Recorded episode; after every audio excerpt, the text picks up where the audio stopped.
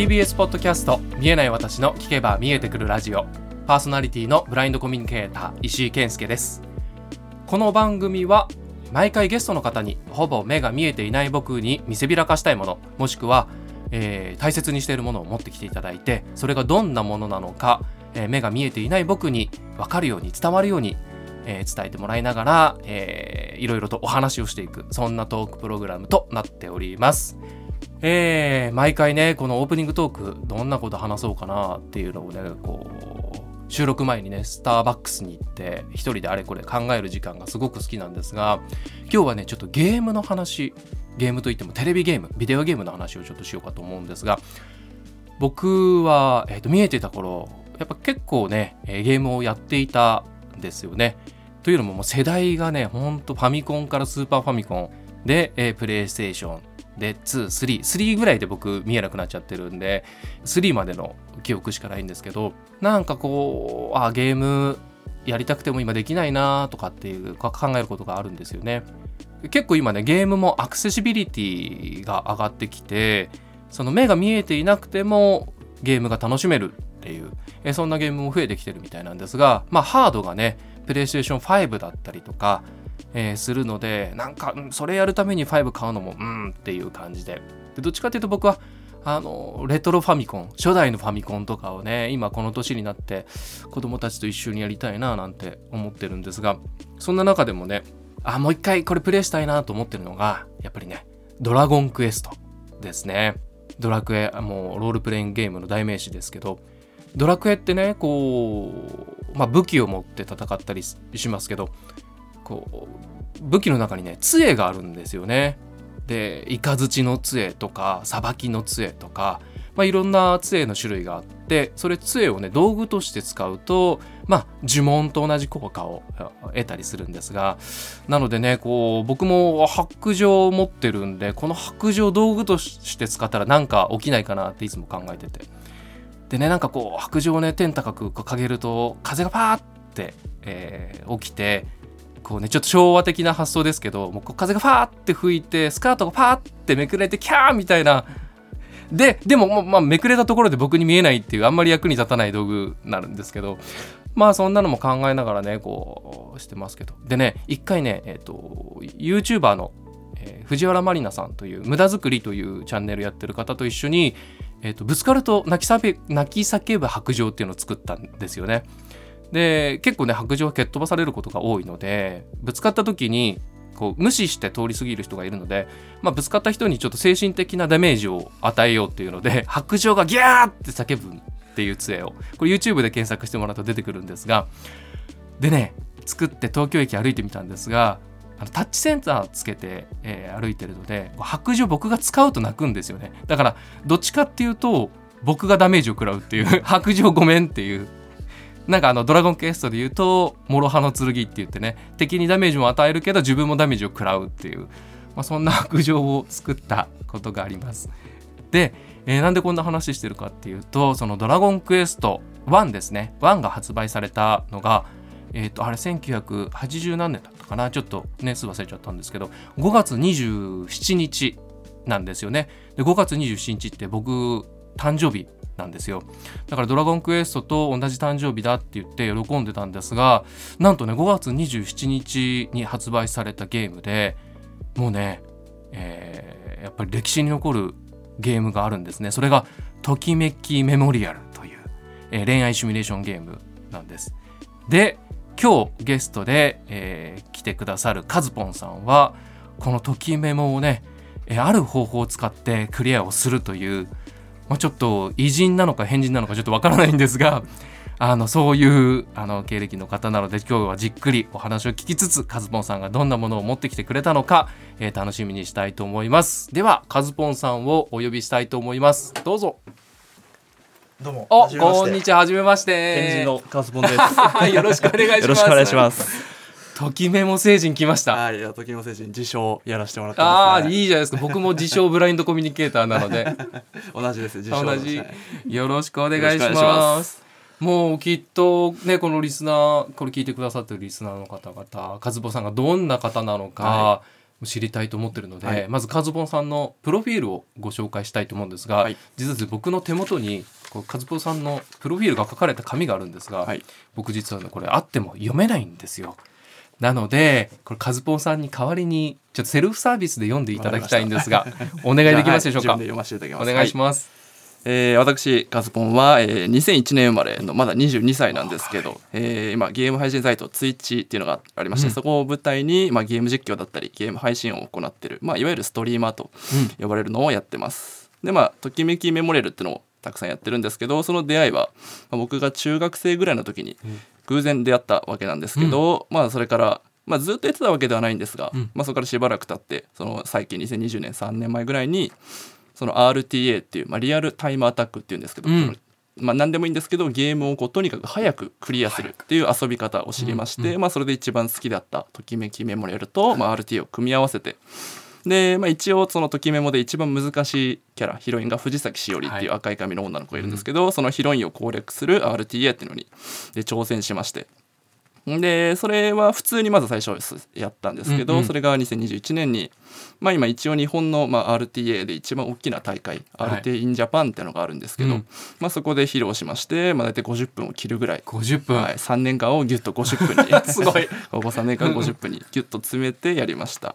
でそこからまだまだずっとときメモ自体は遊び続けてまして、まあでもなんですかね RTA どんどんやっぱタイムは縮まるは縮まるんですけど、うん。やっぱ限界はあるんですよどうしても、でそうなった時にじゃあどこをこう切り詰めていくかっていうと、まあ、視覚を 自ら縛ったという形ではい、で、まあ、今年なんですけど数ヶ月前のマルティンジャパンまたサンマ2023っていうのがありまして、はい。そこでは、えー今度は目隠しをしてそのときめきメモれる藤崎しおり RTA をまた披露させていただきましてでまあその時には、えーまあ、ツイッター今 X ですけど、はい。トレンド1位取ったりとか、まあ、あと同説10万人リアルタイム10万人の方々に見ていただいたりとか まあいろいろ話題を呼びまして、まあ、その時はねちょっとあの目隠さないよりは遅いんですけど、まあ、1時間57秒だすごい。それぐらいのタイムで、はい、クリアなんてしてました。はい。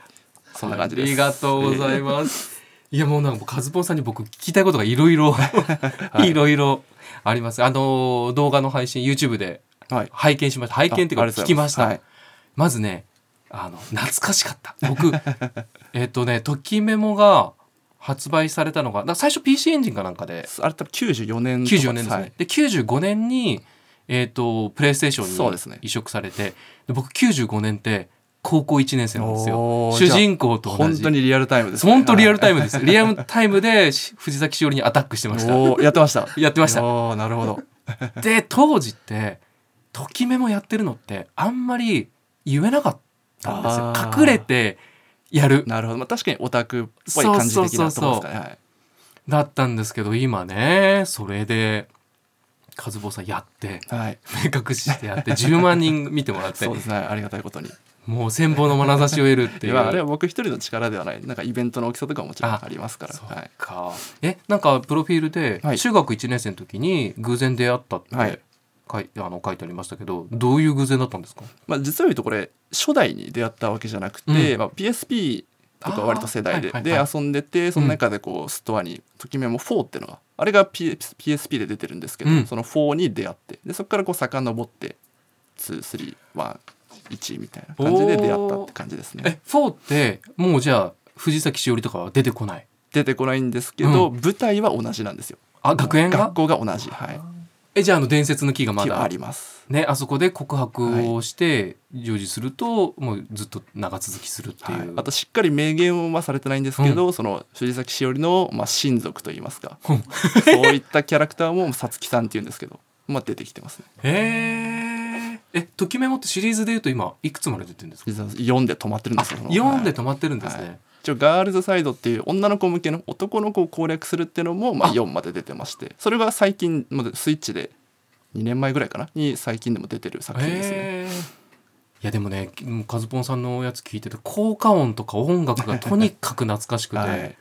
あのね勉強してて、はい。でうまくいくとテロンっていうけど、はいブブーって、なります。はい。そうそうそう失敗するとブブー×で、はい、あのブブーがちょっと続く時とかって本当イラッとししてたなっていう記憶があって、はい、えーこれでも RTA でこれときメモ以前にはい。他のゲームで RTA に参加してたりとかしたんいやですか、RTA 自体はこれが初めてですね。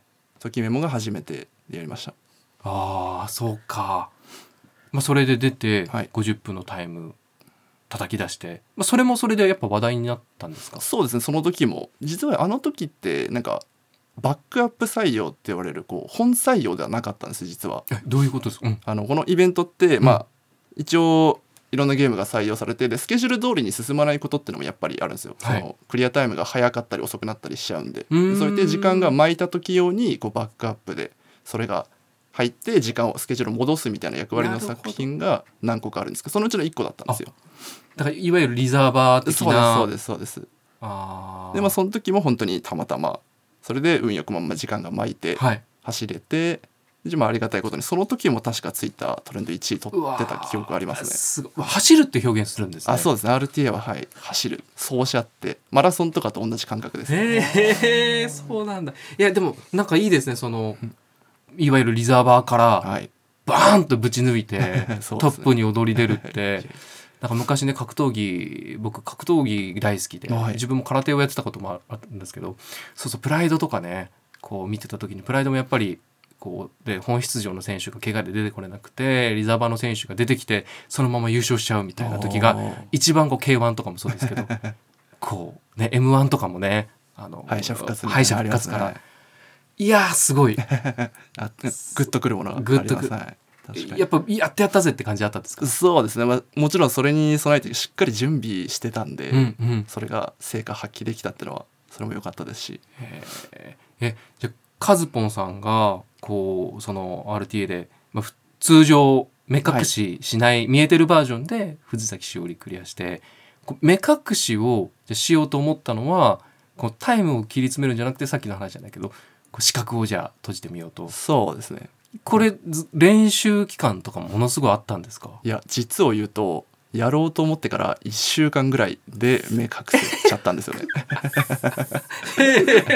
ははははって。そのやばいですね。普通に、まあ、普通にって言い方もおかしいですけど、目見てしっかりやってた期間が1年間ぐらいその時あったんで、はい。その経験値プラス目隠し用の練習1週間とかで、まあ、タイムはそんなに速くはなかったんですけどうん。その時は、でも画面を一切見ることなくゲームクリア藤崎しおりクリアっていうのはできちゃったんですよね。それまでにどれぐらいやり込んだんですか？1年間つってもこう回数で言うと。どうですかね、まあ、1日まあそのもちろん日に2回とかやる時もありますけどペース的に言ったらはい。1日1回ぐらいはやってると思います、だから365とかは以上はやんってるってことですよね、はいすごい。じゃあもう手が慣れてるというかそうですね。体が覚えてるっていうのはありますね。ね。でなんかねこう僕その目隠しバージョンの YouTube こう見てた時に、音を結構聞いてたじゃないですか。ああこれ藤崎しおりあの下校で出てきましたねって、あのあって言うんだけど 皆さんには、はい。聞こえてないかもしれないけど僕には聞こえてますって下校イベントで「あ」って言うんですけど、は いもうそういうので判断して。そうですね、まあ、本当にあれ「あ今帰り」ってしおりが言うセリフなんですけど、うん。まあ音は一瞬だけ聞けば判断できますから、はい。もうすぐスキップしちゃうみたいな感じでそこで「あ」だけ切り取るみたいなすげえ。あとなんかこの音が空白になる瞬間が一瞬あって、はいはいはい。でカレンダーが切り替わった瞬間があるっていう、まあ、レトロゲーム特有のまあ読み込みの長さみたいなところを、無音を聞くって言ったりするんですけど、うんうん。音がない時間もそれまたヒントになったり。いやすごい。だからそれをこう見えてた時からこう割とナチュラルに聞聞いてたんでしょうね。それも体が覚えてたねはい多分あんまり意識はしてなかったにしてもその染みついてたんだとは思いますね、はいん。でもねこう配信でも言ってましたけどここでもう一度あの聞いてみたいんですけど目隠しをしていて一番難しい攻略が難しかったはい。ところとかってどんなところなんですか、あーっとなんかねカレンダー祝日が祝日ですね。はいはいはいはいここがボスですっていうそうですそうです思い出しました11月とか9はい。月とか、連休が難しいですね。連休が難しくて基本的にときめきメモリアルって、まあ、うん。平日と休みの日が交互にはい。コマンド決めていくんですけど、です祝日がなければまあ平日日曜日、うん。平日日曜日ってなって。で祝日が入っちゃうと平日祝日日曜日とか、うんうん。平日日曜日祝日とかこのローテーションがずれちゃうんですよ。うんうん。でこの、まあ、ときめも特に RTA だと平日に何するかってめちゃくちゃ大事で、はい。平日に間違ったことをしちゃうとまあしおりじゃない女の子が出てきちゃってそうですよね。タイムロスとかあったりしてでそこの判断を狂わせやっぱ祝日をちゃんと覚えなきゃいけないっていうのは難しいところでしたね。祝日覚えてるって言言ってましたもんね。全部覚えてますはい959697の3年間。今現代じゃなくねこ固定ですからね、945そのぐらいの祝日を覚えてます。ちなみにこう今更なんですけど、はい。ときめきメモリアルをこれ聞いてるリスナーの方が全く知らない、可能性もあるので、はこうね恋愛シミュレーションゲームで。ね。えっとあれきらめき学園でしたっけ？きらめき高校ですね。高校か、っていうところが舞台で、はい。主人公がこう3年間過ごすんですけどまあいろいろね勉強したりスポーツしたりステータスを上げながら、まあ、ヒロインである藤崎しおりさんから告白をされると一応クリアなんではい。まあ、もちろん他にもヒロインはいるんですけど、まあ、一応メインキャラはしおりかなってところですね。僕すごいなと思ったのが、まあ、そもそもその見えない目隠しをした状態でときメモをクリア。しかも藤崎しおりさんからこう告白をされるっていうだけでもすごいと思うんですけど、はい。それをやりながらカズボンさんめちゃくちゃ面白くいいそうですね。喋りをしてるじゃないですか。喋り頑張りましたね。あれって多分違う別々のスキルをはい。使ってると思うんですけど、はあの喋るのも練習とかしたんですか？あれももう毎日あ30日間連続1ヶ月ぐらいはずっと練習はしてましたね。すやっぱりじゃないとね。まあでもあれも理由があって、はい。まあ、そのときメモってゲームの中ではこう、まあ、アクションゲームとかとは違って、まあ、割と操作自体は簡単な方で,、うんうん、シミュレーションゲームで、はい。で同じそのイベントに目隠しで「ゼルダ」の「ブレス・オブ・ザ・ワイルド」って新しいゼルダの作品を、まあ、3D のアクションゲームなんですけど、うん。それの目隠し RTA っていうのもあってお目隠しがその2個その並んでたんですうん。よタイトルとしては。うん。でそうなった時にやっぱなんですかね凄さで言うとやっぱりどうしても操作の凄さっていうと、うん。ゼルダには勝てないかなと思って。アクションとかはい。見栄えとして、ははい。いやっぱアクション目隠しは相当すごいと思うんで、うんうんうん。そうなった時にまあ差別化じゃないですけど自分のどどうやったら面白く見せられるかなところで、まあ、自分で喋ったら面白いかなという思いでやってたのはありますね。はいだからあれ僕多分ねあのー喋っカズポンさんが喋ってくれてなかったらあの YouTube 動画を見ても凄さも分かんないし確かにそう面白さもはい分かんなかったんですよね。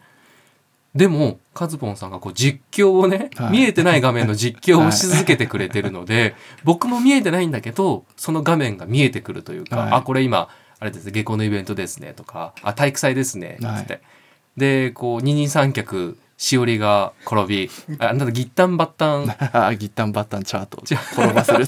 わざと転ばせてね。転ばせる。はい。こすごい塩対応してるなと。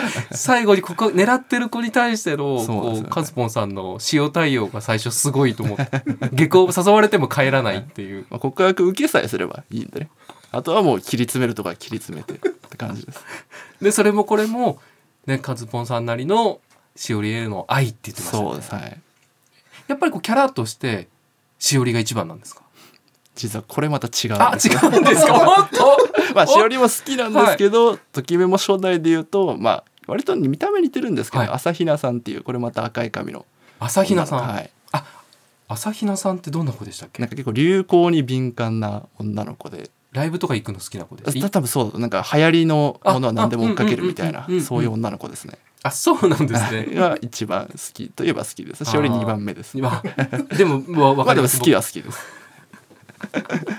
そうか。えちなみにこう後でちょっと僕もキャラのビジュアルとか忘れちゃってるんで、後で藤崎しおりのビジュアルを説明してもらってもいいですか、はい大丈夫ですよ。そう。その後にちょっとねエンディングをまたカズポンさんに やってもらえたらいいなと なるほど。わかりました。思ってる。もうあれ実は僕初めて聞いたのがこのリスナーの方には後で聞いてあのもらいたいんですけど、はい。聞いたのがあの TBS ラジオの「アフターシックスジャンクション」でカズポンさんが出演された時にはいやらせていただきました。ね。はい。で最初大爆笑しながら聞いてたんですけど僕最後ちょっと本当泣きそうになって 感動して。そうなんですなんかいろんな人に言われるんです。そのねアルティンジャパンでもそのまあ A 賞って言ってるんですけど、エンディング。あれやったんですけどチャンティングですね。僕としては、はい。エンタメ性というか面白さとしてやってるんですけど、うん。結構周りの人からはなんか感動したみたいな意見もらうことが割と多くて。いやそれは意外と僕としては想定外なんですけど、うん。まあでもありがたいことですね。あれは感動 何があの感動を呼び起こしてるのかがいまだにまだ自分の中で消化しきれてないんですけど 今日ちょっとライブでねそれこそリアルタイムでカズポさんにはいやってもらえたら嬉しいなと思っております。わかりました。はい、で今日このね番組あの僕に見せびらかしたいものをはい。あのゲストの方に持ってきていただくんですがカズポンさんも今日何かお持ちをいただいていはい。るということで、しました。お。渡しすればいいですか？あじゃあそうですね。もうちょっと先にどんなものなのかを言葉で説明をしてもらえると、はい。えーまあ。今なんか袋から はい。出す音が、一応この今まで散々説明したまあ目隠し、うん。RTA 目隠しでゲームする上に必須と言えるうん。アイマスクをお持ちしおました。あれ？なんかあの動画で言ってたペンギンそうです。形の？ちょうど今持ってるの。うわ。ペンギンですどんなペンギンなんですか？ちょっと後で答え合わせをするのに先に言葉で聞いとこうかな。後で触ってまあ答え合わせ、いわゆる普通に白と黒のなんですか？目元が白い顔の周りが黒っぽい感じ。うん。で目がちょこんとついててなんか可愛らしいペンギンですね。えっとそれをつけるとペンギンになれるみたいなアイマスクってことですか？それともペンギンがこうなんだろう全体的にペンギン目のところがペンギンの顔になるみたいなあ感じですあかね。じゃあそれをつけると結構可愛い感じになれる。そうですね。ですね。はい、えー、じゃあちょっと触らせてどもらってもいいですか？ああ結構ふわふわしてるんですね。そそそこそこいいやつで一応ジェラピケのアイマスクです。こ可愛らしい。可愛らしい。マジですか？このふわふわジェラピケのふわふわなんですね。心地すごくいいんですよ。確かにだってクッション性、はいこんなクッション性あるうんアイマスクなかなかない。なかなかい。やアイマスク、まあ、何種類か持ってるんですけど、うん。やっぱジェラピケ性がいいですね。つけ心地は抜群です。うわ。これこれどこで売ってるんですか？ジェラルピケで売ってるんです多分ネこれはネットで買いましたね。でも店舗ではまあ期間限定とかで売ってる時期もあったかもしれない。多分今はもう手に入らないかも。なんか中古とかじゃないと。レアなんですね、はい。えちなみにペンギン以外の柄もあるんですか？持ってます。あえ持ってる？ジェラピケ製は2つ持ってます。えー、これちなみにこれここ口真ん中についてるのこれくちばしですか？くちばしですね。あーすげえ。目もちょっとね小さめで本当につぶらな瞳みたいな感じですね。えもう一個はもう一つじゃあ何の柄などうんしますか？当てたりします？あじゃあ当ててみたい。ペンギンよりは分かりやすいかもしれないです。なんかのキャラクターですね。なんかのキャラクター？はい。なんか具体的な名前です。具体的な名前？なんかここちょっとほっぺたっぽいのが脇についてますけど、まあ相当有名ではあると思います。これもしかしてこれ今ねえっと両サイドの、えっと、ちょうどあのへアイマスクでいうとゴムがついてるあたりに丸っこいえ円がポコってなってるものがね右と左にもついてて僕これからイメージするのアンパンマンなんですけど アンパンマンではない。メージは近いかもしれないですけどアンパンマンではない。ですアンパンマンではないでもこれほっぺた？それほっぺたです。これほっぺたで上のところというかなんか耳が一応ついてるんですけど。あこれあれですか？サンリオとかそういう系のキャラクター？惜しいっちゃ惜しいですあねえー、なんだろう。うわわからない。まあでも絶対知ってる超有名キャラクター、超有名キャラそれで知らなかったらもうちょっと あのおじさん認定してくださいね。これゲームゲームのキャラクターゲームにも出てきます。はい、まあ、ゲームのキャラですね。ゲームにも出てくる。まあアニメ化とかもされてますし。ピカチュウ。大正解です。おー! なるほど。もうそっちあそうかピカチュウも確かに。ほはい。っぺ、あこれピカチュウ耳とかもついてあ耳はい。耳全然気づかなかった。今表面だけ触ってたので。うわーこれちょっとつけてたら 相当可愛いですね。可愛いですよもう。えー、これももう限定。これも最近発売なんです。23か月前に発売されたすぐ売り切れちゃった限定商品だった気がしますね。ありがとうございます。えー、これつけてじゃあ今度目隠しポケモンとかは？でポケモンさすがに難しい。でもやってる人はいますね。僕はできないですけど目隠しでポケモンがの、まあ、RTA とか普通にクリアまでとかではいます。多分いろんなゲームでいます本当に。じゃあそう考えると僕は目隠しをする必要ないのではい。こうでも目隠ししてもクリアができるゲームが、まあ、カズポンさんをはじめ他の方々が実証してくれているので面白いかどうかは別としてできないことはない。もちろんできると思います。はい。やってみようかな。結構こう視覚障害者の友人で白井孝明君っていうあの文字のバイオリニストがいるんですけど彼はねまあ、えっとゲームアクセシビリティっていうのを追求してて、はい。まあ、見えなくてもできるゲームとか見えないなりにそれこそポケモンとかをやってると思うんですけどこう勇気が湧きますね。うん。できないと思っていたものが。え他にカズポンさんはどんなゲームやられるんですか？どうですか？ね最近はもうずっとときメモをやってるんですけど好きなゲームで言ってもマインクラフトとかあ。はなんか子供の頃中学生高校生ぐらいの時、まあ、小学生ぐらいからですか、まあ、割とやってたりしましたあねえマイクラってそんな昔からあるんですね。結構前からあると思います。はい歴史は長いと思いますね。なんだもうここ23年の話かと思って。でも十何年前とかからあるんじゃないかなと思いますけど、ね。はいえー、うち今小学2年生の息子がいるんですけど、僕の iPad でマイクラやってますけどうんなんか結構音がリアルですね。あー。あーみたいな。な何それ、の頃みたいなのうん。ありますね、そうか。あじゃあもうゲームは身近にあったんです、ね、そうですね。子供の頃から。ときメモではないですけどうんいろんなゲーうんうんうんム身近にありましたね、そのときメモの初代をやり続けてる理由ってその4から始まって、は遡って初代やってるってなんかこうビジュアルとか音楽とかあれ3ぐらいから名前呼んでくれるようになりませんでしたあそうですね。2から名前あ。EVS って言うんですけど。2から呼んでくれましたっけ？ありますね。そっか、はこうゲーム性で言ったら新しい方がエンターテインメントの度合いは高まってる気がするんですけどそれでも初代をやり続ける理由って、まあいくつかあるんですけど、まあ、一個はやっぱり認知度を知ってる人が多いっていうのはあるかもしれないです。あとはその目隠しとかだったらやる上では一番こうやりやすい。あやりやすいんですね。最近のゲームになればなるほどうん。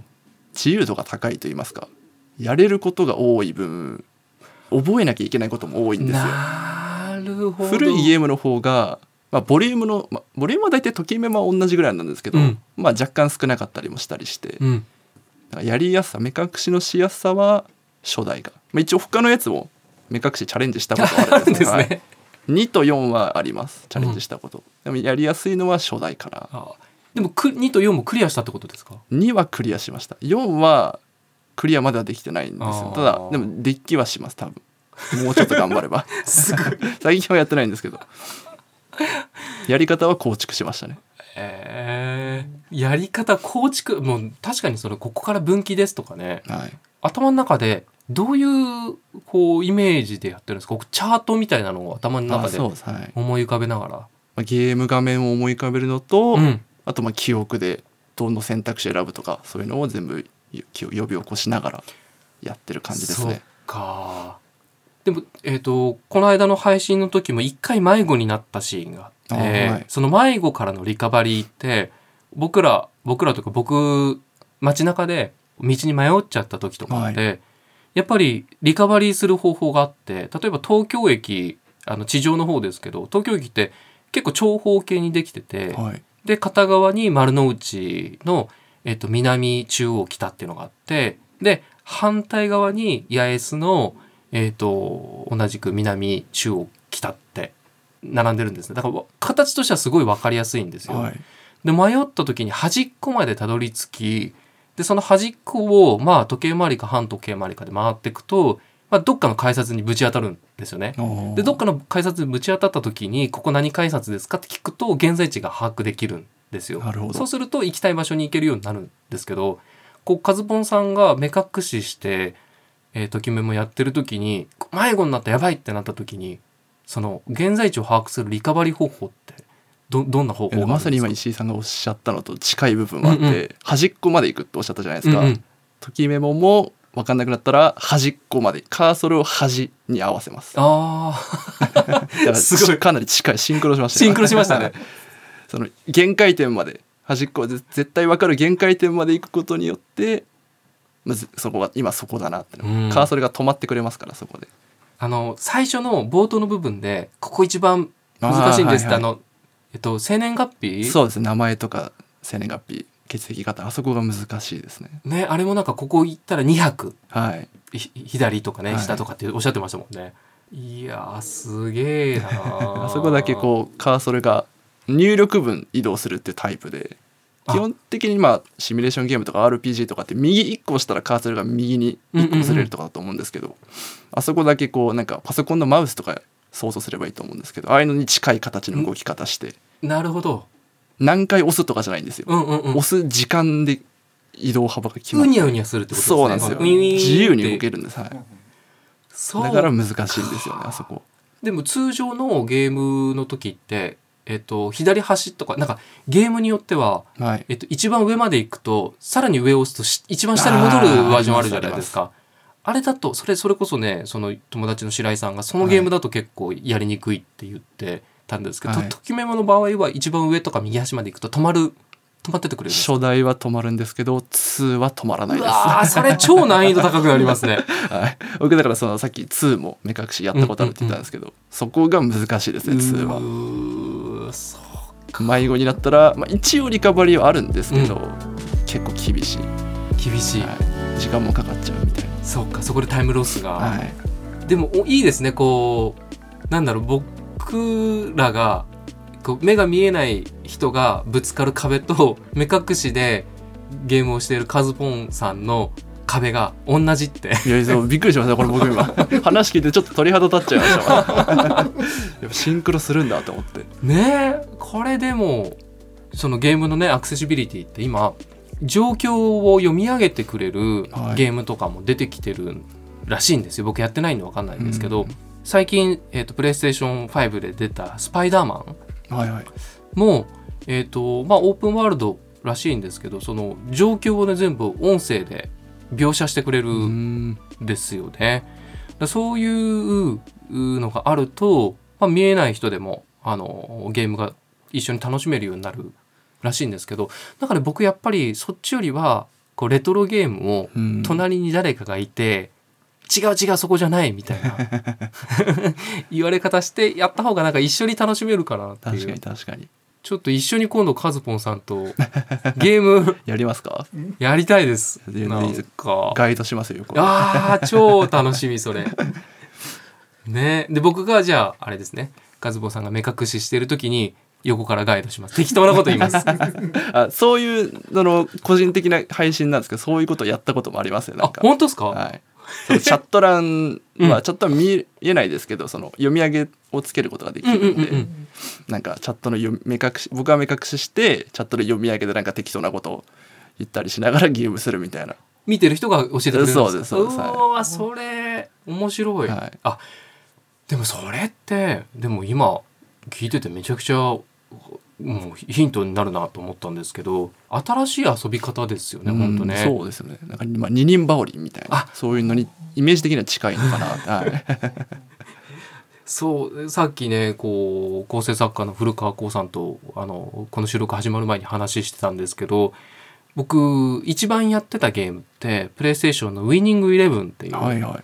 同じコナミが出したサッカーゲームをずっとやってて実際のブラインドサッカーっていうあのあありますね。スポーツパラスポーツありますけどあれも、まあ、目隠しをしてボールが音が鳴るうん。ものになってて、まあ、横からこう指示が飛んでくるんですけどウィニングイレブンも見えない状態で隣にこう指示を出してくれる人がいたらウィニングイレブンでブラインドサッカーできるんじゃないかなっていう。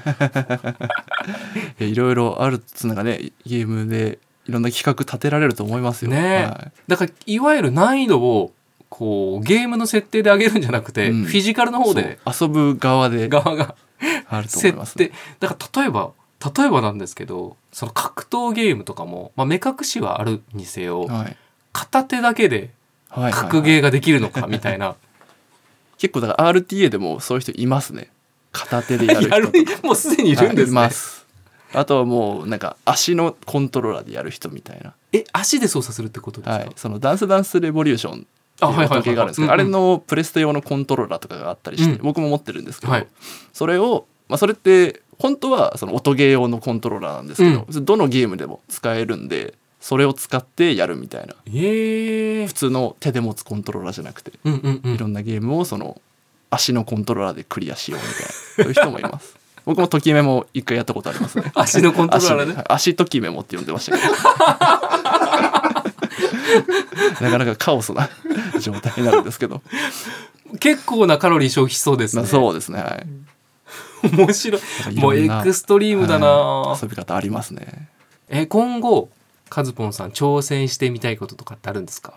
あー最近はあんまやれてはないんですけど前に言ってたのは今まあ視覚を縛ってるんですけど、聴覚も縛るっていう。ゲえ見ないーム音も聞かない それが極限なのかなとは思ってちょちょっとかなり難易度は高いんですけど、音のヒントもなし、はい、一応ゲームの音を聞かないっていうルールなんで、うん。プレイステーションの音は聞いていい。プレイステーションってそのあ読み込みの音が鳴るんですよ。はい。ガコッとかなる。なんかセリフが入るとガコって言ったりとか読みロードしてるね。コマンドを受け付けると音が鳴るとかいろいろそれでやれるんじゃないかと思ってちょっとチャレンジしたんですけどうん。ちょっと目隠しとは難易度がもう段違いでした、段違い。はい。そうかじゃあもうね画面の音はミュート。はい。駆動音だけで。うわじゃあもう藤崎しおりのあもう聞けないんです。それも聞かない。プレイステーションと対話するっていう。まあどうですか？だからゲームに対してちょっと失礼かもしれないですけどまあなんか。いやでもそこまで。行き過ぎた愛はそうなるんじゃないかな。とは。行くつくとこまでちょっと行ってもらいたいですね。それ聞きたいですね。しかも開発者としてもそこまでやり込んでもらえたら、はもう本望じゃないですかね。そうですかね。リアルな藤嬉しいです。うん、リアルな藤崎しおりいたら多分カズポンさんに告白すると思います。それは嬉しいですけどね、はい、最高の褒め言葉ですね。ね。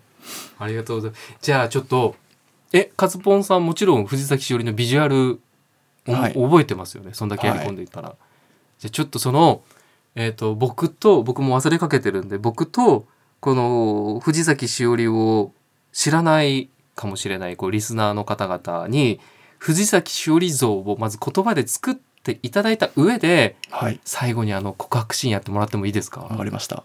まず藤崎しおりのビジュアルから。はい、まあ、まず髪は、うん。まあ、赤。明るい赤色ですかね。うん。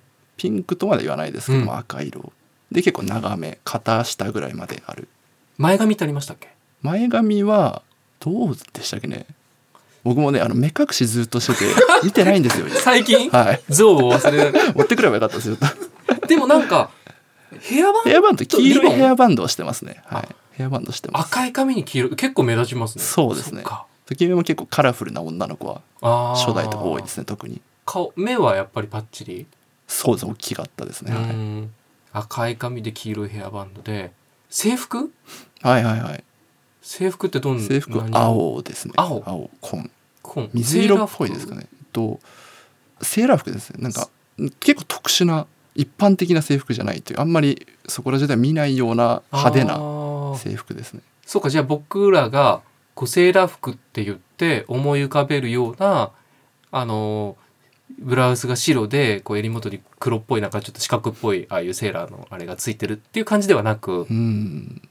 あとなんか特徴的な藤崎しおりの特徴的なものってあります？うーんもう最近は僕からするともう声視覚というよりは声の方がそもうじゃ完全に僕側に寄ってきてますねそうカズポンさん。ときメモに関してはそうなんですよね。もうそのエンディング中も別に見ない。エンディングって別に操作がないんで、うん。まあ目隠し取ってもいいんですけど、うん。まあその時も、まあ、見てないんで、うん。本当にゲーム始めてから終わるまでしおりを見ない。だから目開けたらもう曲が流れてるんでそのスタッフロールなんでしおりはいないんですよ。タイトル画面からずっとしおりがいないいない見ずになんかゲームが終わるんですよね。あのあのねエンディング曲が流れてる、はい。そうかでもそれ究極ですね。なんかあの見なくてもこう貫ける愛ってはい。素晴らしいですよ ありがとうございます。ほんなんかす真実の愛にたどり着いたしおりさんに対する てかときメモに対する。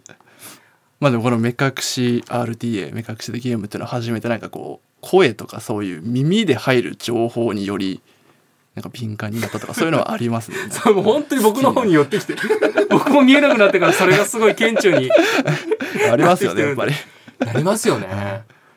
うわ面白い。これ声フェチみたいになってきてはいますね確かにこれでもね例えばこう声優さん大好きなはい。アニメ好きの方とかもね、もはやもう見すぎ超見てるアニメは目隠しで見てもらうとさらにこうその 声の演技の解像度高まるかもしれないです。自分の想像だけでみたいなあると思いますね。